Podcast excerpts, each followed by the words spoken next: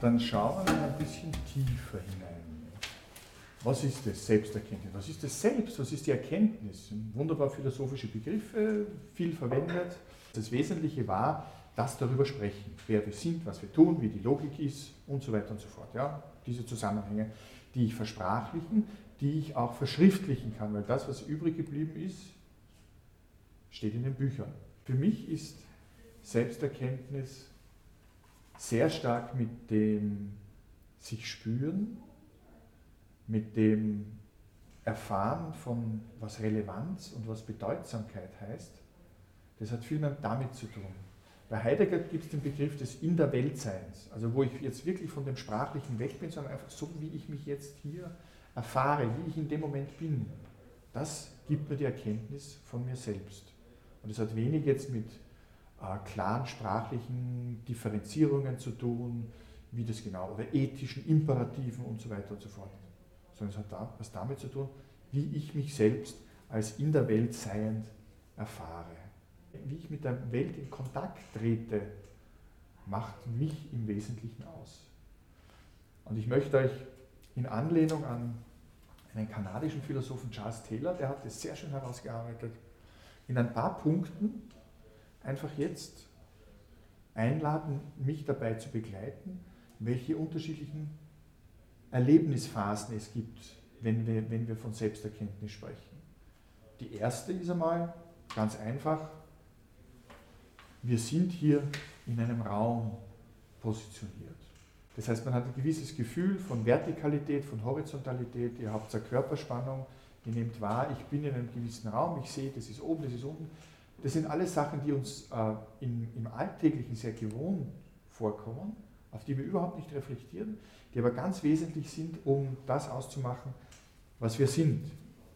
Wir haben diese basalen Sinne, ob Sie es riechen, sehen, hören, schmecken, fühlen, ihr kennt sie. Wir haben aber auch innere Sinne, das heißt das Propriozeptive, das heißt die Tiefenwahrnehmung, wie wir uns selber als innere wahrnehmen, wie wir Herzschlag wahrnehmen, wie wir Atmung, wie wir Druck, wie wir Temperaturwahrnehmung, wie wir Schmerzwahrnehmung. All das macht uns wesentlich aus, wenn ich Schmerzen habe, wenn die Temperatur nicht passt, wenn ich mich unwohl fühle, wenn ich schlecht sitze. Beeinflusst uns das sofort. Das Zweite ist, so wie wir jetzt hier sitzen, so wie ihr hier sitzt, habt ihr ein ganz gewohntes Körperschema. Wenn man einen eingeschlafenen Fuß hat, dann kann man nicht mehr gehen. Man steht auf und fällt um. Und etwas, das seit vielen Jahren oder Jahrzehnten vollkommen selbstverständlich ist, bricht weg. Also dieses Körperschema, auch wie wir uns selbst wahrnehmen, wie ich sozusagen vom Gesichtsfeld, von, meinem, von meinen Gliedmaßen, wie ich mich dann im, im Raum wahrnehme, macht irrsinnig viel aus was mein Selbstverständnis ausmacht. Dritter Punkt, dass wir überhaupt nicht mehr nachdenken, wenn wir Gegenstände in, die Hand nehmen. Ihr habt da alle euer, euer, oder die meisten ein Glas vor sich. Wie man zu einem Glas hingreift, wie man das in die Hand nimmt, denkt niemand von uns darüber nach. Das ist uns ganz selbstverständlich. Wir haben eine gewisse, ähm, ähm, sozusagen, gewisse Form von Bewegungen, Gegenstände wahrzunehmen, Gegenstände zu begreifen das ist uns so selbstverständlich, dass wir das überhaupt nicht beachten, wie wichtig uns das ist. Und das macht es aus, dass diese alltäglichen Bewegungen unser Selbstverständnis, ob wir das mit der linken Hand nehmen, mit der rechten Hand nehmen, wie die Motorik, wie die sozusagen die Abläufe koordiniert sind, dass wir uns darauf verlassen können, dass wir uns in einer sicheren Umgebung befinden.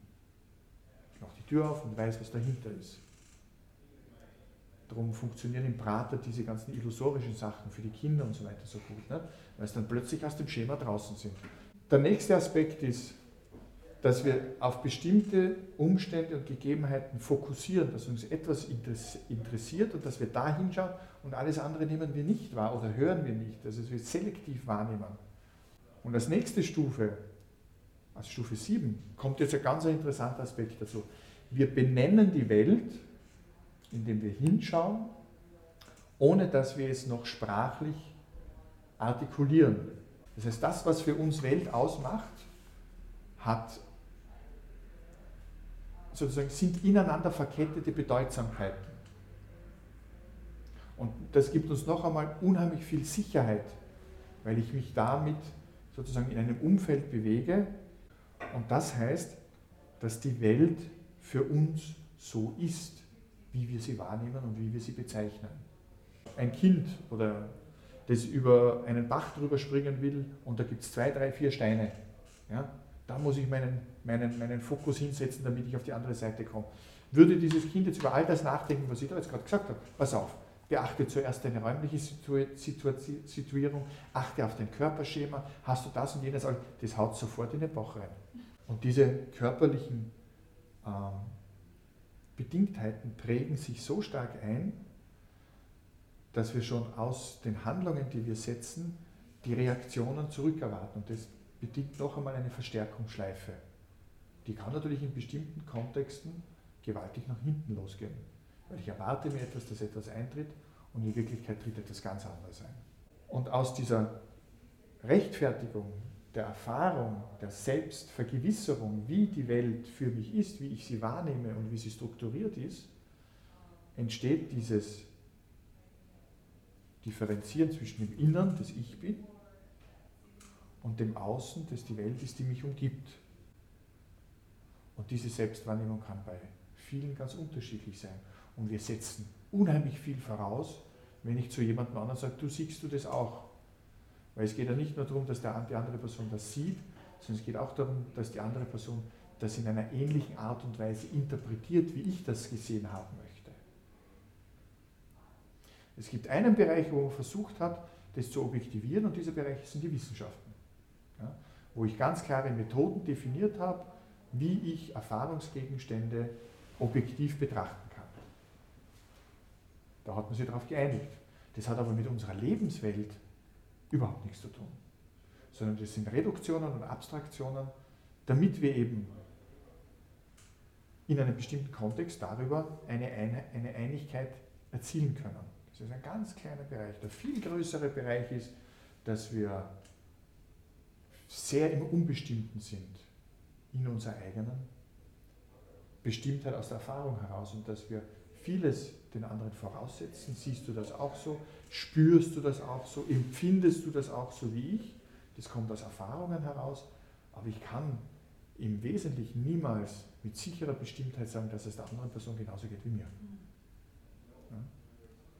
Also für die Seele und für das Selbst und deshalb auch für die Selbsterkenntnis ist die ganz individuelle, ich nenne es jetzt Verkörperung und das in der Welt sein, das Spüren, das Erfahren auf einer nicht sprachlichen Ebene viel wesentlicher, als sich da sprachlich damit auseinandersetzt. Und wenn wir uns die Zeit anschauen, die wir pro Tag damit verbringen, wenn wir sprechen, und wenn wir uns die Zeit anschauen, in der wir nicht sprechen, ist die Zeit, in der wir nicht sprechen, aber trotzdem aus unserer Selbstsicher oder Selbstgewissheit heraus in der Welt sind, viel größer.